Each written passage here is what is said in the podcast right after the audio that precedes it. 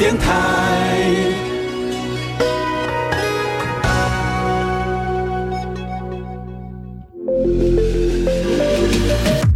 创业新鲜人给你产业新动能，杜伟与他的创业朋友们与你一起 Go Fly Win，欢迎收听大创业家。嗨，大家好，欢迎收听，也欢迎收看今天的现场节目。今天我非常高兴哈，我们这个现场呢，把它出外景哈，来到一个很相当明亮、非常有特色的地方啊。大家看到我后面的时候就知道说哈，这是一个呃充满着蛋糕香、充满着甜蜜味道的一个场所。那今天我跟大家来介绍这个主也是我们今天访问的主角。我认识他已经很一段时间了。那么同时我还记得说，在去年的时候我曾经访问过他。那么他的整个人生的经历也让大家为之动容不少哈。但今天呢，我想说，再次访问他一定要有点不太一样的东西。我先把介绍介绍给大家好了。我们特别邀请到是高雄的哈，这个。木木江鸟一股，我终于说对了，谢谢谢谢，好谢谢杜哥。木木江鸟一谷的这个创办人也是主理人哈，林红玉来节目当中，红玉好，哎，杜哥好，呃，各位观众朋友大家好，嗨，就是个林红玉 哈，这是我的名字。上次呢，我们告诉大家了，他的这个木木江鸟一谷这几个字呢，有人说说为什么这么日本式的名字哈，其实就是他把那个名字啊拆拆拆解开来一个情况这样子，也很有特色，很有想法这样的东西。但人家说说呃。猜名字这样出来的话，一定要有几个重点，这样让人好记嘛，对不对？要合乎一点什么呃八字风水啊，什么东西？你当时没想到这些东西。呃，其实我们当时并没有想到这么多哈，只是想要取一个让人家印象比较深刻的呃名字，这样。不要说好记，只是印象深刻，带一点趣味性啊。其实当时并没有想那么多。有人说开店要去啊，请老师算啊，或者是上个笔画，其实我们都没有。哦，就是年轻人一股冲动这样。嗯嗯嗯。老实说话，我觉得。我所认识几个甜点师傅哈，大概都是那种，哦呃呃白白净净的，手指修长的，是，然后哎很有意思。但是你要知道吗？我第一眼看到红叶的时候，我是一直很好奇，说你确定吗？你比较像中 坡山，你知道吗？对，其实啊，很多人 其实很多人这么说啦，但是啊，但是呃，其实我们一开始踏入烘焙，其实其实我们一开始也不是做烘焙，嗯，好，我们一开始只是做中式点心，啊，从中式点心之前我还是做司机，嗯，是在做司机的过程当中对烘焙产生兴趣，从中点呃中式点心，然后踏足到西点面包，一直都踏进现在的蛋糕界。其实我们是一步一步这样累积上来。如果大家知道曾经听过我们在之前节目访问过洪李红玉的话，大家知道说红玉的人生其实有一点点哈，这么一点小小正风喜的味道。哎，我家家突然讲正风喜这个名词哈，因为这么说好了，从小他也在一个很受压抑的环境下长大的，所以在他人生的过程当中呢，他对于曾经遭遇过这样子的孩子呢，还是寄予相当的关怀关切的。但他觉得他人生最幸运的事情就是他碰到了。博尔加老板是对不对？是好，博尔加老董对。好，那时候你担任他的这个驾驶司机的工作？呃，不是，我是在他们工厂担任货车司机。哦，货车司机的工作这样子。呃，我们是在他们工厂遇到一个呃还不错的老师傅，啊，愿意教我们。嗯哼哼。就在那个情况下，把所有的这些烘焙的东西先学会。对。但那时候学的是中式烘焙咯，中式点心。OK。像那个结婚的大饼啊，或是中式点心，像麻吉啊、包子这些。啊所以那个呃，博尔加那个芋泥蛋糕有学起来吗？他这个是比较后期，他们在 做芋泥蛋糕的时候。OK OK。呃，没有没有参与到。所以他们也是一直不断在研发新的东西出来了。的确的确。但但老实说，从中式的烘焙好这些大饼礼盒这些东西，到我们现在所看到这个呃千层蛋糕，这两者之间相距其实蛮远的。你怎么会有个这样的概念想法去转到千层蛋糕子上面去呢？其实我们一开始做中式点心，对啊，做的是比较传统式的点心。一直到我从中式点心转到西点面包的时候，它其实也算是一种民生的必需品的一种食品。到一直到蛋糕啊，其实蛋糕是比较属于一种精致化的蛋糕食品，它不是一般西点啊，而不是一般面包或者是一般中式蛋糕可以比拟的。它市场相对比较萎缩，没有像面包那么庞大，但是它相对族群哦，诶，比较比较高啦。哎，就是呃，我们可以说，你可以每天吃面包，但你不见得每天吃蛋糕。但是蛋糕可以带为你带来什么？带来一种幸福感。这点我完全认同。因为我们小时候吃蛋糕的时候，都是在一个情况下才会吃。没有错，没有错。过生日是，或者说 OK 生了一场大病之后，然后呃出医院，或者说大病初愈之后，大家想一些好朋友帮你庆祝，有点类似于庆祝重生的那种感觉。这样的话，蛋糕就会出现。所以应该会跟像希望啦，或者是像梦想啦，对对对幸福感会连接在一起对对，。没错。所以你就决定从这个呃，但是我觉得中式大饼其实也是一种充满希望的一种一种一种点心类的东西。哎，但是好像在我们传教传统的社会，当然中式点心是属于呃我们比较传统，呃像老一辈的人他们比较喜欢吃的但年轻族群他现在都比较基，大家比较没有在碰它了。对，但它其实没有不好吃啊啊啊！欸其实现在慢慢也有年轻人慢慢回归到传统产业，他们也慢慢喜欢像中秋节的绿豆椪啊大王酥，其实像凤梨酥也是慢慢走向国际嘛。对对。中式点心也有它它可取之处啦。不过我觉得也蛮有意思的说，呃，当你进入到一个所谓的西式的这样蛋糕的一个领域的时候，你那时候进来的时候，你对自己的看法是怎么样子的？你把一个你所熟悉的这样子的传统的一些的呃饮食啦这种东西，把它放在一边，重新去进入到这种西式的这种当当中来说话，你不会有一些害怕或什么样的方式？呃，害怕不会说没有，其实一开始我们在做的时候，并没有很理想，嗯，因为其实那时候还没有设定到自己应该做往哪个方向去，因为我说了嘛，我是从中点学到面包，学到西点，但一开始到底说我们应该是从中式点心出发，所以我们尝试过做过饼干，嗯，那后来就是饼干做的其实没有到很理想，我们要跳到做那个。也也有做过面包啦，但是面包需要的设备啦，还有人力实在太过繁杂，所以我们又跳到做西点。可是哦，我发现西点一个很困难的地方，它跟面包不一样，跟中式点心不一样，它需要很细致、很细致的耐心啊功夫去研磨。嗯哦，这不是一朝一夕可以学成的。它像是一种磨功夫的一种没有错想法这样子东西。那时候我们还想也想得很简单，想说做中学比较快。对对那其实做中学并没有像我们想象中这么理想化。嗯它需要一段很漫长的时光。所以我们从工作的时候呢，工作室开始做起，一开始是从小工作室，然后其实我们是一路陪陪陪陪到那个一年多，其实想要收掉，不想做了，因为呃我们既不会宣传，也不会经营，更甚至不会定价。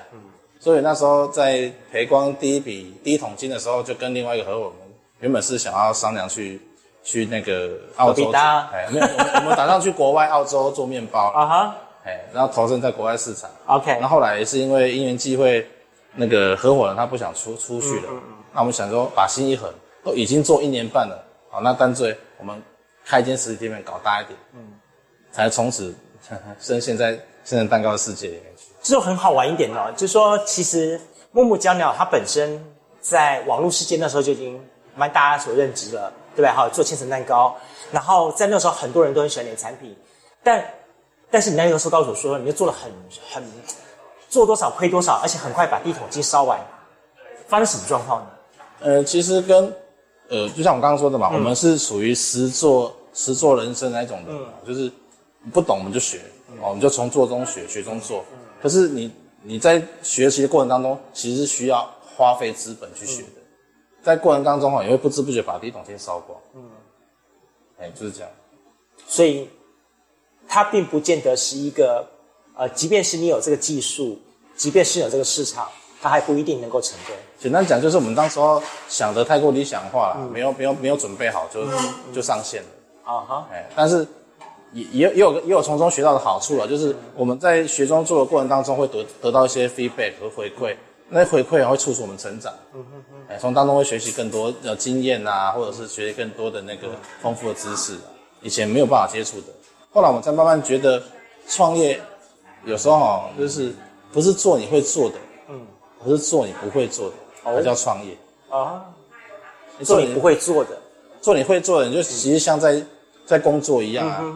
他其实他他带带不了你太多的工作热情，也也可能带不了你很多梦想跟希望。对，可是做你不会做的好，你会在做的过程当中会产生一些成就感、优越感，甚至是像我们刚刚吃吃甜点一样，会得到一些幸福感。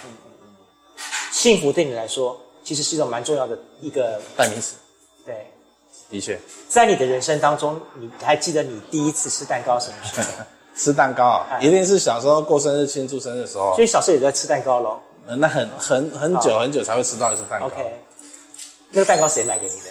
你父母亲啊，好好好，一定是妈妈买的。妈妈买给你的。是所以你很喜欢那种感觉，那个那个幸福的那种感觉。呃，我们小时候其实反而不是那种呃，生日蛋糕哈，啊其实因为小时候家里并没有到很富裕嘛，都比较贫穷。我们最有印象深刻是，如果在我们那个时代啊，最有印象深刻是那种开在路边那种发财车，啊你打开后面就一大堆面包啊、蛋糕在贩售，哦那种叫卖的那种车好子，对我们印象最深刻。那个是五六十年年纪的人，大概六六六七十年代的。对对对对对，大家曾经有过那个那个感觉，是是是一打开来那种面包香味的感觉，对对对对对对对。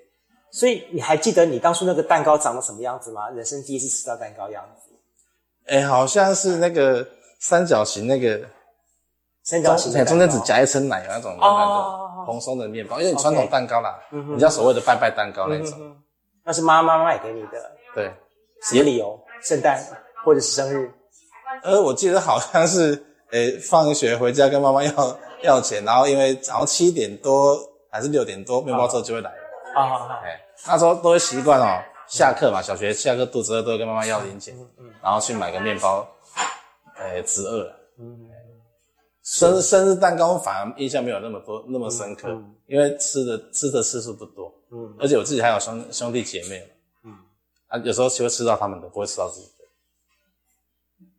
吃到他们的没有吃到你的，哎为什么？哎，我也不喜欢过生日，啊，你不喜欢过生日？不习惯，不习惯。哦，我们家不习惯的情况小时候其实就很少去有那种家庭聚在一起过生日那种情况。嗯，我们比较我们没有像一般典型的幸福家庭这样子，哎所以我们很少有那种呃一群家人坐在一起，然后买一颗蛋糕庆生这种氛围或这种场景比较少。很少哎全家人坐在一起，然后为了庆生吃一颗蛋糕，基本上没有。嗯有过吗？诶，我印象中是没有。从来没有过。诶，但好像跟父呃年纪长一点，跟父母亲姐姐妹妹好像有过。嗯，但是小时候的那个全家在一起的印象好像比较淡薄，应该是不太有。所以对你来说，最幸福的那块蛋糕就是当初妈妈买给你的那个三角蛋糕。对，嗯，有所谓的传统拜拜蛋糕嗯。但那个蛋糕也带给你那样的一个印象，以至于在今天你开始做这些千层蛋糕，然后把这样子一个意念想法，透过这个蛋糕传达给大家。应该说说我踏入烘烘焙的那个世界哈，应该是从那那一刹那应该就定了。那一刹那，哎，所以有时候很奇怪哈，就说小时候只是一个一件事件、一个印象，然后让你就一辈子记忆深刻，然后曾经在多久之后，它突然的被点起了火苗之后，然后你会很自然的被引导去做这件事情。嗯，的确的确。好，但你也不知道为什么，说我为什么想去做，但是它就是默默当中引导我去做这件事情。冥冥之中好像就有一条线牵到我去走做烘焙这一条。所以觉得说，呃，当年那个幸福感觉，希望把这现在的幸福感觉送给大家这样子。的确的确，但是你一开始很辛苦啊，不止幸福啊，你想要送给幸福给你，做的很辛苦啊。的确啊，就是因为而且你选择是千层啊，千层是千层。我我跟大家讲说哈，大家知道吗？就千层蛋糕跟一般蛋糕不太一样，一个千层蛋糕会大概会需要花你多少时间？呃，如果要要分看你分工，嗯如果你只是一个人做的话，呃，我尝我们曾经尝试那时候在工作室一个人做，大概要六小时，一颗蛋糕，还没有六个小时对，还没有切，还没有装饰，就一直从煎皮到抹蛋糕，抹好到冰，到准备切的时候要六小时。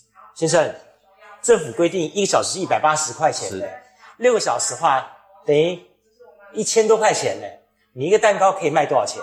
其实啊，所以这就是为什么那个千层蛋糕啊，它一片单价会这么高的原因。啊，它基本上就是用时间在在换算，对，等于它的难度并没有想象当中那么样子那么高，但是它用的是时间那个搞纲来取代这个问题。所以它每一个环节其实都是细节，哦。就是我们当然现在科技比较发达，你可以在 YouTube 啊，或者是在那个、那个 Google 或者在脸书上可以看到一些教学，他会教你怎么做一块千层蛋糕。对对。那教大概你看视频顶多十几分钟，啊哈。但其实你真的下去细做，每一个环节都细做的话，啊你大概花六小时最少。大家大家可以可想而知哦，你知道吗？我在台北，他们曾经告诉我朋友告诉我是说啊，他台北有多有名的千层蛋糕店，然后他就让我带带回去，结果我拿回家一吃，这真的叫千层蛋糕吗？总共数一数，只不过就是十来层而已啦。就是让你业界来说，真正定位叫千层蛋糕，至少要放几层下去才叫才叫做千层。呃，它其实没有说到要放几层叫千层蛋糕，啊哈它其实就是一个名字的定义而已。但是我们会吃的是它之呃制作者他的诚意啦，啊或者是他赋予他啊呃的精致程度化。相对你像我们一层蛋糕可能磨到三四十层，但是一般你像你刚说那十层，对，它可能这么高哎、对然后动起来烹起来很可很它不难吃，可是哈、就是它速度很快，它可以一小时可能做分工细的话，一小时可以上百颗。啊那如果我们分工再细的话，一小时顶多十来颗，啊哈，就它是细致化的程度是不一样的。所以千层蛋糕它再怎么样子，呃，用机器去取代，它永远都还是只能够用时间来换。对，你再再怎么样的自动化设备，它都只它就只还是得用时间去换，只是把时间缩短而已。真不容易。哎、他他举这个事情，他也简单讲，他可以其实比较简单，它叫时间蛋糕。啊，所以呃，这么说好了，在你研发千层蛋糕的过程当中，你还记得你第一颗蛋糕长什么样子吗？然后那什么口味的？呃，最最简单的好像就是原味的，哦，原味的。对，我们只是把那个香呃那个鲜奶油加上那个香草籽，嗯，那个马达加斯加香草籽啊对香草精，然后打成打成那个香草味的鲜奶油这样子嗯哼哼，那是最简单的。一层层叠上去这样对子。，那叠的过程当中啊，其实你只要呃，它有因为它有时间的要求跟那个，你心里会不会想说要死人了，要死人了，要死叠这么久，叠这么久？诶、那时候好像有时候叠着叠着忘忘记那个时间，你知道吗？但是哈，因为它很它很注重温度跟时间如果你抹得太慢了、嗯，它很容易融化，你会发现你越抹啊层数越低，啊，因为什么？因为奶油都融化了，还有这回事哦！你抹越久它越低啊。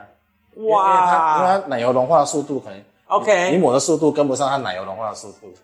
有我有相信，有时候我千层蛋糕放冰箱的时候还还好，然后等一拿出来没多久，它开始就会塌下去，对对对对这样子。就因为它的那个熔点比较低啊，嗯嗯嗯。所以它它有它有它的一定的时间要求。这么问好了，宏宇，呃，像你们自己木木来说了哈，好，你们自己呃觉得良心过得去的话，是大概放几层？我们我们从一开始到现在都是放三十层以上，三十层以上，四十层以下这样子。哇真的我们从一开始开店到现在都是这样子。都是这样子。哎，那我们以前还做过更高层，那可是那时候是取决于嗯，我们会尊重那个消费者的一些回馈啊，嗯有些会觉得太高，它不好食用；有些会觉得太有那种一百零一层这么高的这样，，对那个他他觉得他就是外观 切啦哈。外观好看，但根本就吃不完。哦我觉得一个一个东西好吃哦，啊就是要让人家知道好不是意犹未尽，而是刚刚好。对对对，哎，这也是为什么我们在每一层哦嗯的鲜奶油都是用称的，它每一克都是一样的，嗯，它每一个那个皮那个皮啊都是嗯。都是一样的，层数我们会要求在几公分，大概六六公分到七公分之间，嗯，啊不能超过六点五，这都是你在要求的。对，都是我们我们对内内部品质的要求，OK，这样出去才可以一致化。对对对。你这样切开千层蛋糕，它的切面才会漂亮。不，你做千层蛋糕一直到现在来说的话，呃，你刚刚也特别强调一点，它是需要一种人工，对不对？需要时间来置置换这样情况。那一开始是你亲自下来做，一定是对，但现在发展到一个这么多家连锁店的情况了，那还是你自己跳下来做吗？呃，我们基本上我现在是跳脱到厨房，把配方交给师傅，让师傅去做传承的动作。我本身是在做，现在是主要是做拓品管了哈。对品管跟拓展通路这样子。但你觉得现在你交代给师傅大部分年轻人了哈，他们来接手你的千层蛋糕的话，你觉得你观察到大部分年轻人会产生的问题是什么？呃，其实大家这是应该都是业业界很常见的啦，就是第一，不见得会这么用心啊，因为这是我们自己做嘛，我们、我的对口是消费者，所以我必须对消费者负责的话，我就会尽量把我的我的产品做到最好，因为我要负责任对象是我、是我的消费者，但是对一般的那个员工来讲，他要他要他的雇主就一个，嗯，他只要对他的雇主能够交代就好，嗯哼我我对的是民消费大众，他们只对的是我一个，嗯哼他们有很多很多时候变成是一种交功课的状态，嗯，哎，对对他们对于精致化啦或品管会比较马虎一点，我我也会很好奇一点，你说哈，呃，走过以前曾经发生过很多很多对你来说人生岁月的事情，到现在拥有现在这么多家店，这样一家家开下去，这样这样子后，你觉得你前后对你来说，林红玉这个人最大的改变是什么？你你又觉得收获到最多的东西是什么呢？你觉得你会比较会少计较很多事情，而且会看待很多事情。怎么说？呃，以前可能我们做在做工作的时候，你可能会斤斤计较，可能我今天买个卤肉饭啊，这个店贵五块啦，然后那个那个骑个摩托车哦，骑太远啦，或者是坐捷运太贵啦，会计较那五块十块。嗯，啊，可是你现在会发现哦，就不太会计较那个。嗯，而且反而会看待很多事情，就是像呃，比如说遇到的人，像我们遇过很多员工嘛。嗯，当然有很多我们值得感恩的啦。那当然也有也有一些是呃。我们不要说劳工蟑螂，就是会让我们有点头痛的哦，也是事过境迁，遇到当然是会很头痛，那走了过了就过了，你也不会想要跟他计较，啊，或是把那份委屈或情绪藏在心里面，你会觉得看淡很多。包括现在生意好，然后生意不好，其实会看淡比较多，会比看比较淡咯。对的，但是哈，你还是 你会比应该说哈，比较说看的比较淡，你会比较容易找出问题点在哪里，而且想要解决问题。以前呢会。会先产生情绪，情绪消化之后，你才会去解决问题。那现在变了，你会先先呃呃先先想到问题，然后会有情绪。现在是先把情绪放一边，先把问题解决，再解决情绪。觉得这对你来说是一种人生的修炼。其实开创业来说，就像你刚前面所讲的说，呃，他就是要找不熟悉的东西才能才做要做创业嘛。所以在这不熟悉过程当中，他一定会碰到很多不熟悉的事情，甚至于说他可能会。遭到很多挫折磨练，所以他一步一步的去跨过这些挫折磨练，去产生一些印记，就好像人一样，他一定要经历过一些伤痕，流过血，然后化脓了，然后结痂了，掉扒掉了，但是它会留下一个淡淡的印痕，你就会永远记得它。应该是一种对来，像像杜哥说的这样，是一种修炼啊，就是我觉得开店到现在啊，让我修养有提高一点。嗯哼，以前哦发生的事情会先生气，嗯，先责备，嗯。然后到现在可能会先怎么先想着把问题解决掉，我们再我们再来追责，或者是再改怎么怎么去改善，以后不要再发生这样。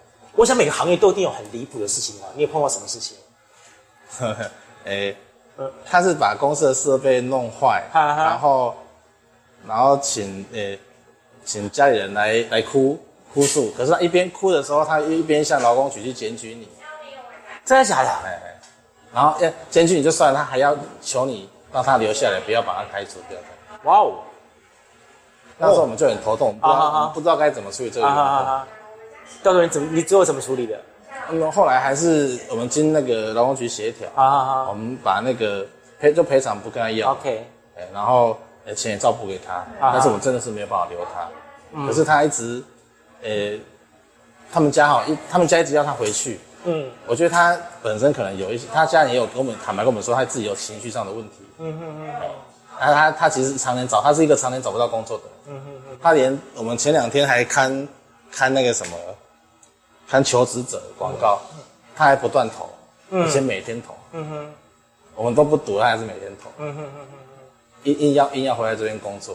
我也代表是，你这老板他觉得很信任啊。呃，可是我们会很头痛啊，因为他可能。不是只有造成我的困扰，啊重点是他造成我们可能其他的同事啊，他们会相对困扰。嗯，我其实我们有尝试过用过那个生障者，嗯，他听不见的或者有自闭症的，嗯，我们都愿意尝试。嗯，甚至可能同事会抱怨那些身障的同仁哦不好用啊，或者不好教，我都会我都会只是跟他们讲说，教的一定是教的方法不对，没有教不会的。我还还是会继续用，嗯，直到那个同行他自己受不了啊，他觉得他这个行业不适合他，我才会放弃这样的员工。不然基本上我不太放弃员工啊。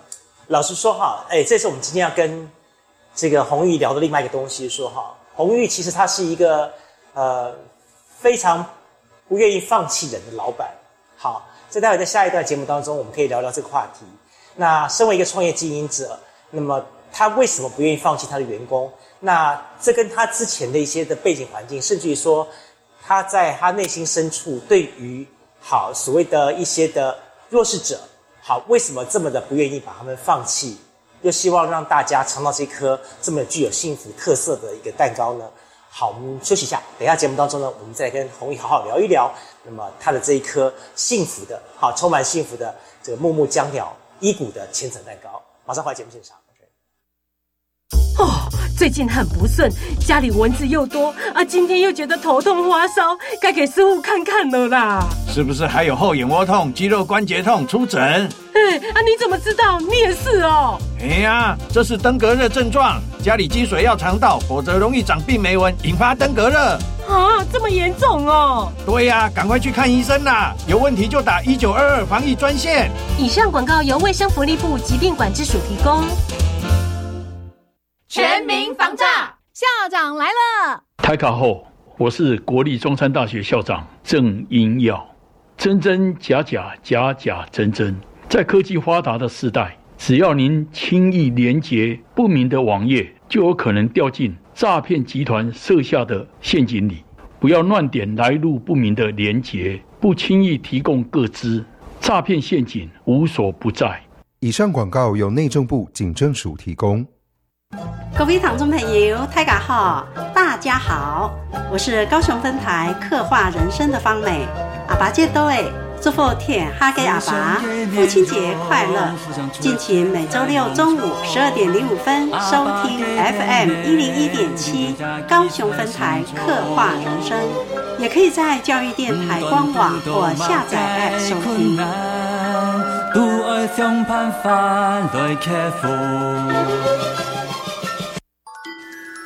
月光照亮回家的路，却有许多长辈生活在黑暗的角落。大家好，我是詹雅文，邀请您一起响应华山基金会“爱老人中秋亮起来”活动，帮助弱势长辈点亮幸福，让今年的中秋更加温暖。爱心专线零七五三七八二八五五三七八二八五。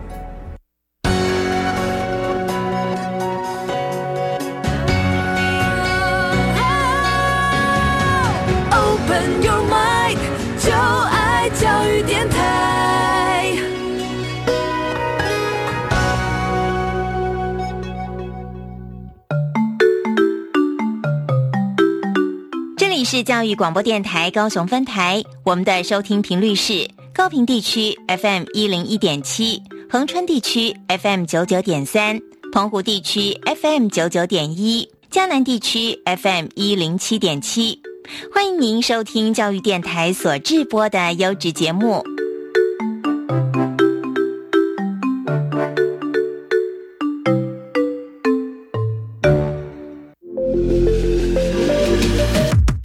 创业新鲜人给你产业新动能，杜伟与他的创业朋友们与你一起 Go Fly Win，欢迎收听大创业家。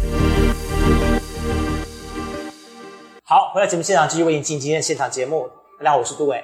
呃，今天节目当中哈，呃，我们特别邀请到这一位，也是我的好朋友，也是我觉得他就是一个很有故事的人。他就是默默江鸟医股的创办人，也是主理人林红玉哦。呃，我在跟他聊我们今天的第二段当当的故事之前呢，我觉得先请大家先看一下这个蛋糕，看有没有觉得快塌的感觉？因为他告诉我说，如果是这样的话，代表说他是真的用好的奶油，对不对？对，没有错。好，OK，这个是业者良心。你 如果看到这个蛋糕，千层蛋糕放了那半个小时、一个小时，它如果硬挺挺的挺在那个地方的话，我告诉大家，虽然看起来很好，叫美好挺，但是呢，它里面放了什么东西？就真的要想一下了，为什么在室温常温之下，你一个小时还不会塌下去？这是一个很值得深思的问题啊！所以大家在吃蛋糕的时候 要去思考一下这个问题。OK，呃，我跟红宇算是认识很久的老朋友了。是是。好，呃，红宇在今天跟跟我在聊天的时候，他就跟我讲说说，哎，杜伟，你在访问我的时候，我们尽量就谈我们的蛋糕啦，谈的东西就好了。好，不要再卖惨了。对，不要卖惨。我卖的是蛋糕，不是卖惨。其实。这么说好了，我觉得我会喜欢跟红玉在聊天的过程当中，我为什么这么说？是因为我觉得红玉呢，她的人生的前半段其实真的不能说叫做卖惨，是真的经历过很多事情。是，然后呢，但是呢，这事情却丝毫不在他身上留下任何很多那种痕迹耶。我觉得你是很一直很开朗的感觉，然后而且做的又是一个幸卖幸福的产业。是，对啊。是什么样的一个情况下会让你觉得你把以前那些发生的事情把它放在那个地方，而让你决定往下继续走出你的幸福人生？嗯，其实也没有没有杜哥想的呃说的那么夸张啊。所以你人生还是有黑暗的一面哦。当然不是说心里在做蛋糕的时候，还心里想，不是，不知道不知道不会啊。我们做做 吃的，但是还是良心为凭啊。哈，但是你不要说，也因为你人生遇过很多事情，比如说我们遇到低谷啦或低潮的时候，没有一些情绪啦，当然都会。只是说我们可能在人前在显化的时候，就是比较乐观看那一面。但情绪啦、委屈或者是一些比较低落的心情，都是在人后啦。但是我们会觉得。经历的事情会变成是我们人生的养分，所以我常有人在问我说：“我说我我都觉得我自己是一个所谓的人生的实践者，因为见过的、做过的事情太多了。”嗯，你做过什么事？其实我以前我工作到杀人放火，呃，到 那个比较偏差行为的那些事情啊，在年轻的时候。的确做过，但杀人放火这太太夸张了。嗯嗯不过一些为非作歹，像飙车啦、打架，都一定年少轻狂，谁没有过？嗯，对吧？嗯。但但是我那个在做蛋糕之前哦，其实人生也没有到那么顺遂。嗯。你说我做过什么？其实我做过很多行业。嗯。啊，这也是刚刚提到我们为什么对一件事这么坚持啊？是因为以前工作年轻时候工作换了三百六十五个行业。我记得印象当中，你就是曾经做过。货车司机是学过中式的甜点是，还有什么？哦，不止。呃，我那时候我记得我在访问的时候，我在十五岁我就离家了，其实应该不足十五岁。可是那时候对童工的要求其实是非常严格。对，应该不要说严格，应该是比较放松。对，对，基本上你只要谎报年龄，嗯，他们不会去查，基本上都是可以做。嗯，很多都是地下黑工嘛，那包括我我做过加油站。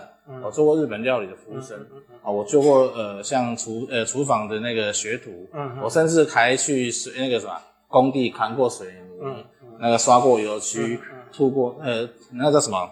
吐缸啊，嗯，还有叫吐缸，哎，突然一门听一下，哎，你做过水电啊？嗯，我做过很多各行各业，都是一些比较学徒式的工作，嗯，但也做过一些比较服务生的工作，嗯，比如比较。八大就诶也做过八大行业，但是不是 卖身的那一种，哈哈，而是服务生那一种。我以为你告诉我说说，呃，我做过小蜜蜂，又做过 车夫。没有没有没有没有没有，我们是做服务生那一类的。服务生那一类的哈，基本上我们做过也做过业务啦，卖过很多产品，但也也也经历过被诈骗集团诈骗的过程。哇，也都经历过这些东西啊。都经历过，都经历过啊。你的人生真的是蛮阅历蛮丰富的，但我也很好奇，说好了说。嗯，走过这么复杂的人生，而如今的你呢，做的是一个需要单一、专一，然后很认真在做件事情的东西。你怎么样子把你的心去收摄起来的？然后怎么样子把你的最专注的精神投注在一件事情上面？其实也是做做了这一行，然后一直投入到现在，你才会发现哦，坚持下去，你会发现你以前没有看见的很多东西。坚持后的美好，这是我一直以前没有一直没有发现的。嗯，以前都会觉得，因为以前就是比较虎头蛇尾，就是你做一份工作，你会想到下一份会更好。嗯，哦，比如说，呃，今天我做服务生，这间开个两万块给我，然后隔天另外一间明天开两万二给我，就会马上跳到另外一间去。然后后天又开了两万四给我，马上跳到那一间去。可在过程当中，你并没有学习到什么。嗯，你就反正你好像是在虚度你的人生啊，虚度你的青春。可是，一直到了开店之后，你在坚持某一样事物，比如说我做一块蛋糕，或是坚持在烘焙的路上，一直这样持续经营下去，你会发现哦，坚持有它的美好在，所以一直坚持到现在，这也是一直我们不放弃的原因。嗯嗯嗯嗯。我想在你人生当中，一个很特别的工作叫做关护人。呃，应该不叫光，叫社工。社工。哎，光务人对我们那时候社工来讲，光务人已经有点像检察官了。啊，OK。有点像是在关怀曾经误走迷途路的一些朋友，是是是，对，怎么会想到去做到这份工作呢？其实这也是机缘巧合，就是那时候我刚好是念社工系，然后在在毕业之后哈，一直想要，呃，想要试看看是在这四年是不是学有所成，所以我就经过老师的推荐，然后辗转到花莲去做服务。服务过程当中，我的第一个服务对象其实就是偏差行为的少女。嗯，也不是说观是有到那个少少年院去观察一些孩子，他们做一些光顾的动作，但是我们多数还是在自己的家园去照顾那些安置的少年，嗯，被法院裁定安置的少年。你看跟他们沟通的时候，你觉得他们身上什么样的问题？呃，其实多数很多偏差行为的少年，他们都是早期可能是家庭破碎、单亲家庭，或者是说呃受同才影响，比较家庭贫困的孩子都会出现常见问题啊。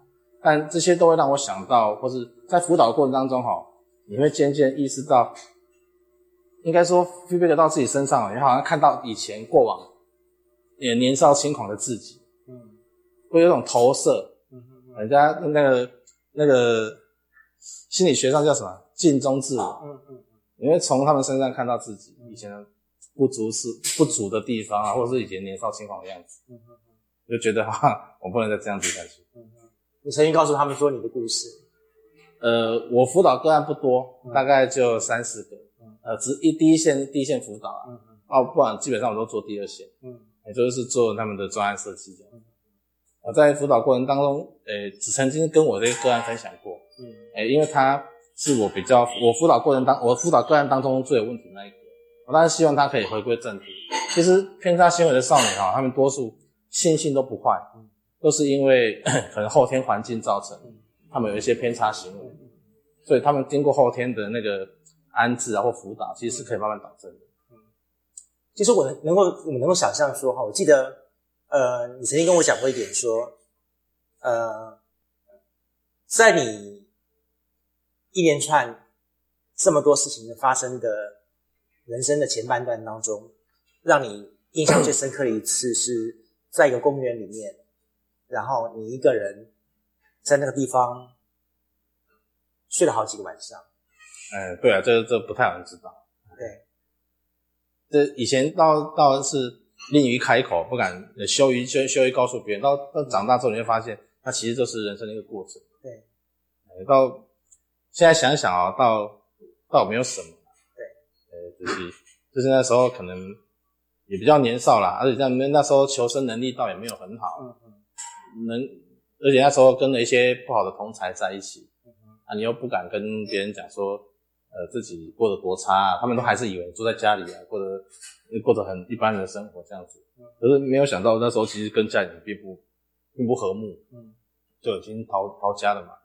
啊，没地方去就只能，呃，公园没有人就睡公园，嗯，然后饿了就去那个姐姐家啊吃个饼干充饥，然后也没有洗澡，渴渴的时候就在公园那个打开水龙头就舀着水喝这样子。那年几岁？也大概是十五岁左右，十五十六岁左右，十五十六岁，就刚逃家，呃，刚毕业，国中毕业没多久，逃家出来，那时候没有求生能力了，就有一台破摩托车，啊，身上只有一百块这样子，也不知道做什么，可能吃了饭就没钱加油，加了油就没钱吃饭这样子。你现在晚上睡觉的时候，还会突然想起那个时候发生的事情？现在比较，我现在想的都是，现在能够梦到 都是都是经营方面的事情。对，嗯，真的，嗯，以前把那个那段慢慢慢的放到一个，所以人家在问我说，你才可以侃侃而谈说以前的事情，那真的是变成人生中经历的养分这样子，也没有到说成为你呃人家说的心结然后心魔，倒没有，哎，这已经变成是呃直接历练了。为什么你会有这么好的一个呃算是情绪跟成长的转移呢？因为很多人在成长的过程当中碰到这种情况的话，多半就是可能随着一个大环境就沉沦下去，或怎么样的情况下下去了，是一个什么样的一个 moment，什么样的情况是给你有这么大的动力去决定要去脱离离开这样的一个生活跟这样的一个模式呢？其实归根究底，应该还是回头回归到讲我的家庭，我的母亲啊，我的其实我觉得我母亲其实是一个很传统的妇女。嗯哎，她就是呃一一把不要一把鼻涕一把就一把手一把手慢慢把我们三个小孩子，然后阳光掉不掉给他躲下，然后强等内斗啊，做欠咩？他他宁愿委屈自己把三个孩子养大，啊，宁可委屈自己让三个孩子能够住在一起，能够有房子住，所以他一个人到台北打拼多年，也没有忘记我们三个孩子在高雄？也是因为我我母亲的那个坚毅不拔，或者是她的毅力哈，最终影响到我。所以，也做我们乐观哈，其实也是受受母亲影响最多的，因为这得人生嘛。母亲有留过什么话给你，让你印象非常非常深刻？就很多事要是像传统妇女讲的，她她过来做的，她她坚持的，她过来的，就像一辈老一辈的在劝诫孩子这样子。但是哦，你可能在某一个 moment 听到，你都不会觉得，你会觉得是一些唠叨的话。可是到了某一个时刻，或是你经历到某一种事情，会发现哦，这就是名言，这只是他们一路走来的人生智慧。你曾经把你的蛋糕给你妈妈尝过吗？以后她很喜欢，她特别喜欢哪个口味？呃，她其实比较喜欢芋头。她真的塌了，她真的，她真的是纯带有塌的。对啊，她喜欢哪个口味？她喜欢芋泥。芋泥？为什么呢？我觉得这 芋头应该是比较台湾比较传统的甜点，一般很多老人家都比较喜欢芋泥。诶，也不能说它芋泥就是老人的代表啊，是因为它可能口感绵密。嗯嗯。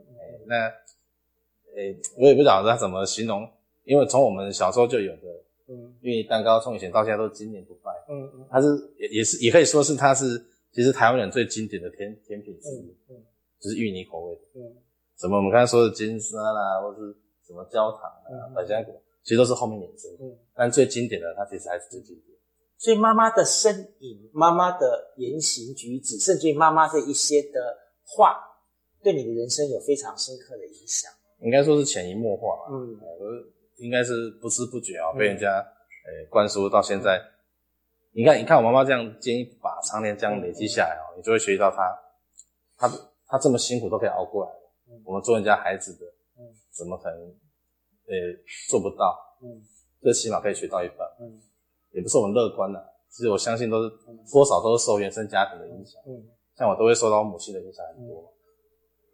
像这个周杰伦哈，有一张专辑叫《叶惠美》，对对哈，听妈妈的话，对对对，听妈妈话这样的东西，然后用他自己最擅长的一个东西去表达他对妈妈的一个想法跟描绘。嗯，你最擅长的是这个千层蛋糕，是。目前是对对对，然后你会用什么样的方法？如果今天你用千层蛋糕来描绘你的妈妈的话，你会用什么方法来描绘你母亲呢？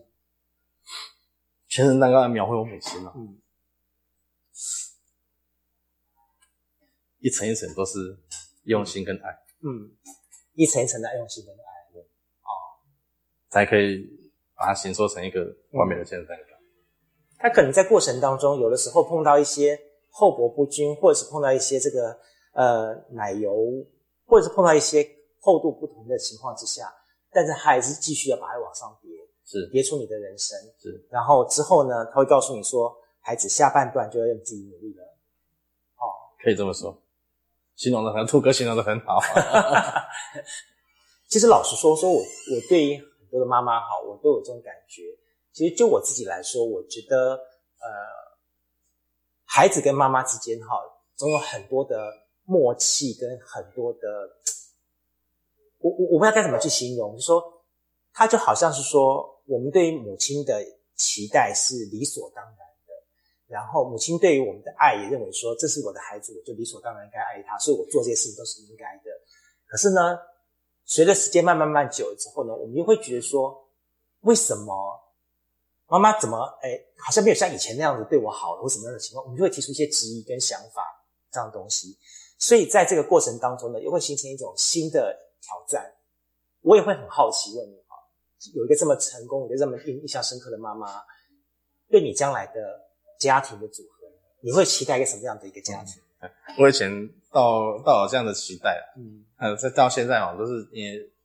全心身心都投入在事业上哦，对家庭别再用事业了。我们对家庭的期待感倒没有那么重。你还是应该有一些期待跟想法。不过我母亲应该是对婚姻对我的婚姻啊，或对我的未来是其实蛮起那个开放开放式的观念。嗯，她没有很强迫。嗯，早早几年会哦催婚啊，或者是要求你要去相亲等等都会。嗯，那近几年到相过亲吗？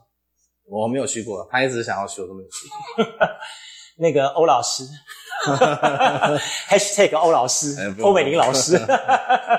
我们到我不太，我不太到这这个年代，应该很少有人在做做相亲这件事情。我自己是不太习惯的，嗯，我还是倡倡导自由恋爱。可是你再怎么样，那你对于你的另外一半，会有一些怎么样的期待跟想法呢？这个概念会不会像是像妈妈这样的人或这样的事会出现？你会比较想的呢？我们其实也是遇过。很多不错的、很好的对象啊，只是最后还是因为可能三观不合，个性不合分开了。这这缘分啊，缘分啊，这很难说。是什么时候大家现在流行开始讲起三观不合这句话？没有，是因为我们的生活习惯跟对方的生活习惯不太一样。了解，嗯，比如说三观不合，那个太严重了，就大概就是个性不太合。好好好好。但妈妈始终是你人生当中一个很重要的一个一个影响在那边吧？对对对。好，我们倒不会因为是母亲的那个高度在那边，我们就找一个像母亲的，倒不会。我们大概找一个可以像，比如说像我们在比较全力冲事业的时候，嗯我们希望找到一个他可以理解你的不容易，嗯哼，你可以看得到他不简单。嗯，哦，你现在好会说话，啊看到你的不容易，理解他的不简单。啊，对啊，我们在这些找到那种比较心灵契合的对象，才会让我们想要有踏入到婚姻那一块。哎，不过至少。在现代来说，哈，你家里的经济境况已经改善很多了。哎，有好一点。对啊，对妈妈来说，应该就没有像需以前需要这么样子的压力这么大。对但是一种老一辈的那种节俭程度还是在。嗯，那种老一辈看不来，他们还是节俭的惯习哦，几个低。你要叫他们去挥霍，应该很难。嗯，倒不会有像以前那么夸张的人，吃饭还要配鱼头配酱，那到那种时代比较没有。嗯。但还是比较节俭啊，就是可能诶，能能用的东西要尽量捡起来，嗯不舍得丢掉，这种习惯还是有的。红宇很有很好玩一点说哈，他跟我聊的过程当中，他都嗯会特意去聊他妈妈对你的影响，然后呢会聊到姐姐妹妹，然后在成长的过程当中呢，他也一直是一个非常独立的孩子，然后呢。也很坚定、很坚强的去走过人生所有挫折的部分。呃，有有一些事情是我觉得我觉得不好意思再再问他了 但你放下了嘛，对吧？哎，对对对，你用父亲那一块是不是？有确定，现在心里已经放下来了。放下来啦，我们前前段时间跟姐姐不是说买了一个房子嘛？啊，好好，让她主要装潢好，都已经搬进去了。嗯嗯嗯，然后她现在住在那边，住得蛮开心。OK，你也不会说有在上在心里一些像当年的一些不会不会不会，倒倒还好。嗯，哎，这现在各各自安好，相安无事就好。你觉得你放下的原因是什么？年纪都有了，那，计较那个都已经过去那么久了。年纪到了，然后再来就是人事的一个成长，你也看待看了很多状况了。嗯，他们那那老一辈的大概也都老了啦。嗯。你再去计较他们那些年轻，都是谁没年轻过？他那在年轻做错事的时候，我们我们正在走他们现在走的路啊。嗯，我们现在做的，如果我们有后一下呃，我们有下一代，我们说后辈的，他也许看不惯我们的所作所为，然后他们因为因为我们的我们他们不喜欢不喜欢我们的作为，我们就不做嘛。嗯，对吗？不会啊，就是一代过一代，不要把上一代恩怨带到下一代。但在那件事情发生的当下，我相信应该是妈妈。更扮演一个非常艰苦的角色，的确啊，好，面对里面，面对外面，然后他同时又要面对这么庞大的压力，还要保护你这孩子，的确，的确，所以妈妈很辛苦。对，我记得你刚开始创业的时候，好像是在自己家里面的厨房开始做的嘛。对，你在做这些事情的时候，妈妈那时候有没有在旁边看。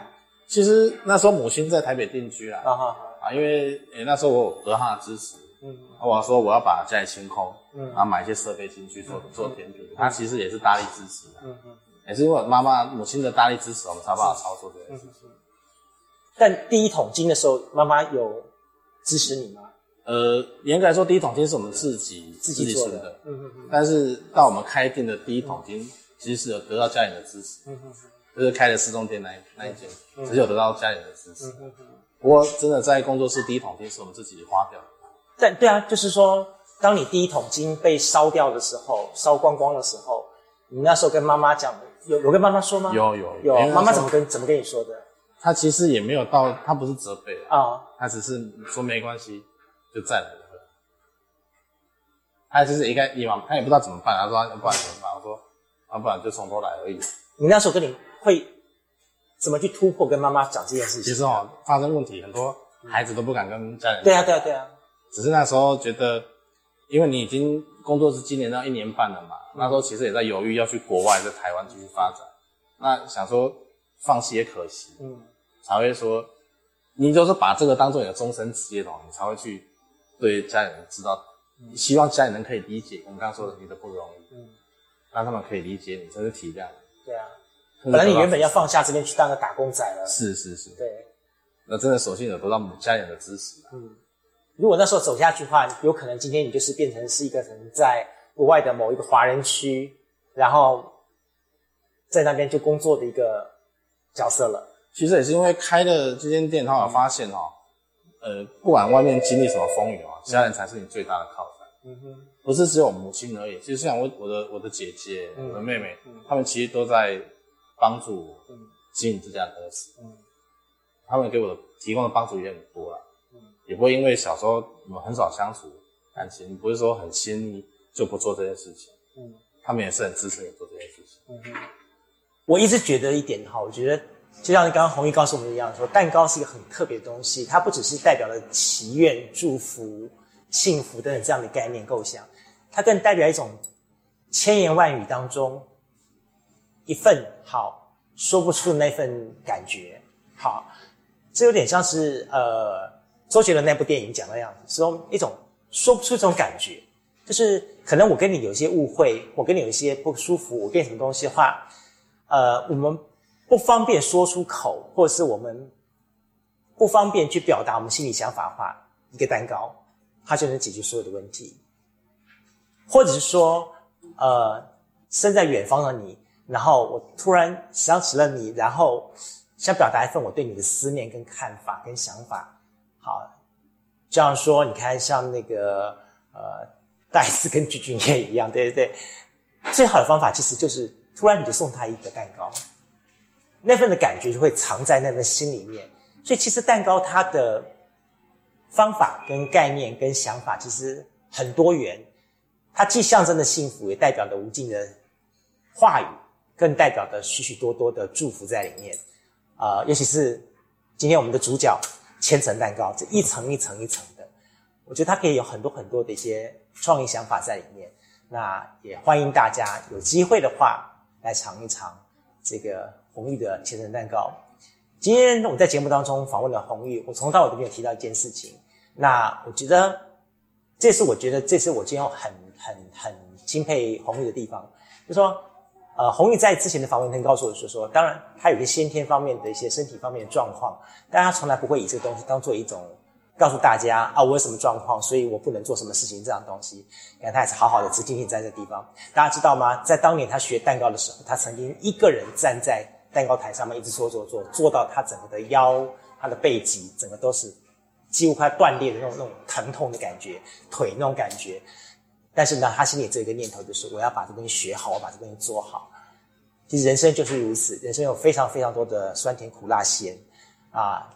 那在很早之前，我们听过这个呃所谓的辛迪露拉什么之类的一个祝福的童话故事，然后请来了各方的仙女给你祝福啊。但是可能一个巫婆就破坏了你所有人生当中的一个美好。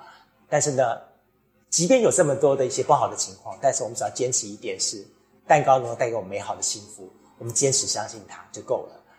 以后你只要尝到它，或者说在任何你有遇到一些挫折的情况之下的话，你好好的尝一口蛋糕，慢慢的品尝它的味道的话，你就会发觉说，人生在那瞬间会突然变得美好，是。对不对？OK，今天我们再次的非常感谢这个木木江鸟医谷的主理人，也是我们的创办人，好红玉来节目中跟大家来分享他的故事。啊、希望有更多更多的故事，大家可以到这个他的店里面来来尝他的这个千层蛋糕，来跟他好好聊一聊，他会有更多更多人生的智慧来跟你分享。再次感谢红玉，不客气，谢谢你，谢杜哥，谢谢杜哥，嗯，谢谢观众，拜拜。